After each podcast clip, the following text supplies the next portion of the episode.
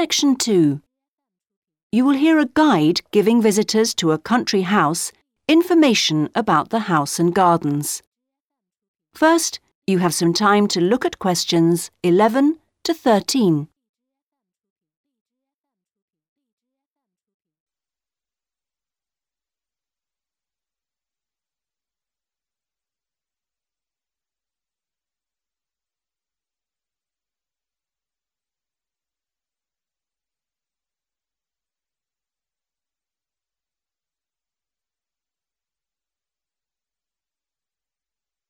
Now listen carefully and answer questions 11 to 13. Welcome, everybody, to the lovely house and gardens of Rosewood, once the home of the famous writer Sebastian George. He bought the house in 1902, although he had first seen it two years earlier. At that time, the owners let it out to a tenant because George was too slow making up his mind to buy it. When it came back on the market, there was no hesitation, and he bought it immediately for £9,300, even though the house had no bathroom, no running water upstairs, and no electricity. When he came here, he'd been married for 10 years. During that time, he'd become one of the most famous writers in the English speaking world. His professional success was enormous, but his personal life wasn't as successful. He was no longer on speaking terms with his brother and had been devastated by the death at the age of seven of his elder daughter, Josephine. Moving to Rosewood allowed the family to start a new life. George regarded Rosewood as a pure example of a traditional country house of this part of England and did some of his most successful writing here.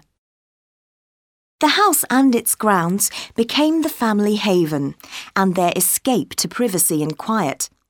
The walls and the mullioned windows were built of the local sandstone. The tiles on the roofs and the bricks of the chimney stack were baked from local clay, and the wooden structures inside came from oak trees which grow around here. Before you hear the rest of the talk, you have some time to look at questions 14 to 20.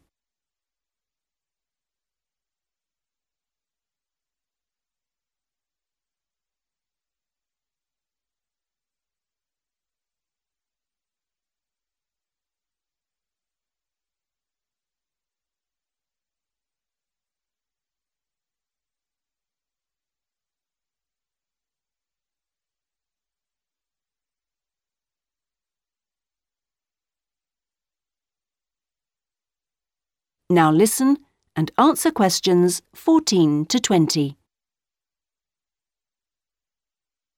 Now, please look at the map I've given you of the house and gardens.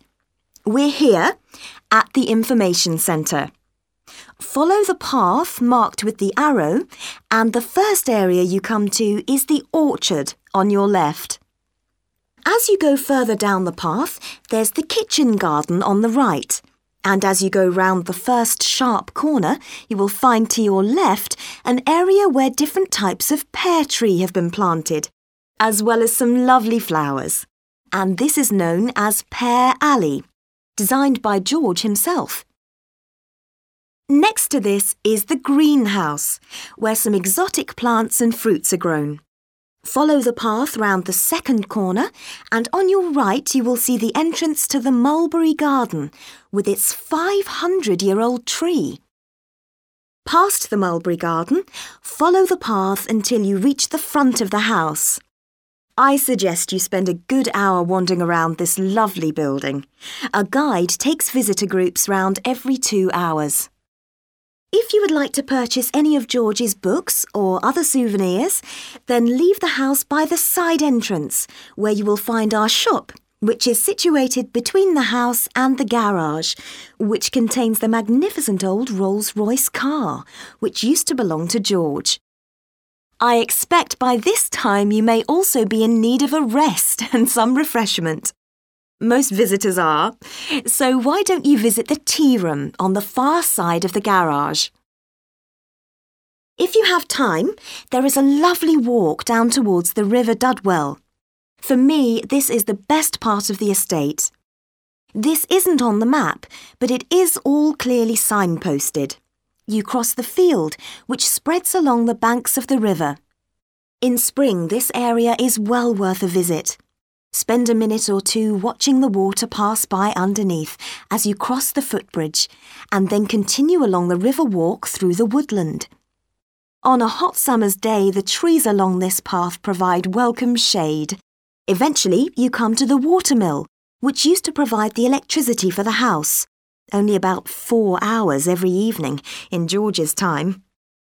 And finally, for those of you who would like to see stunning views of the surrounding countryside and who are a little bit more energetic, when you return from the mill, take the first turning on your left and climb up to the viewpoint. You won't regret it. Enjoy your visit.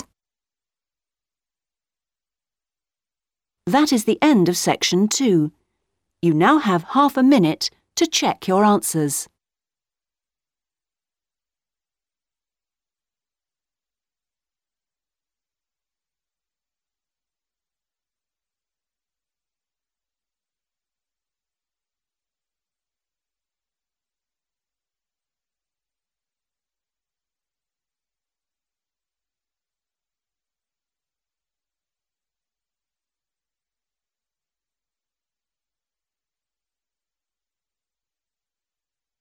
Now turn to section 3.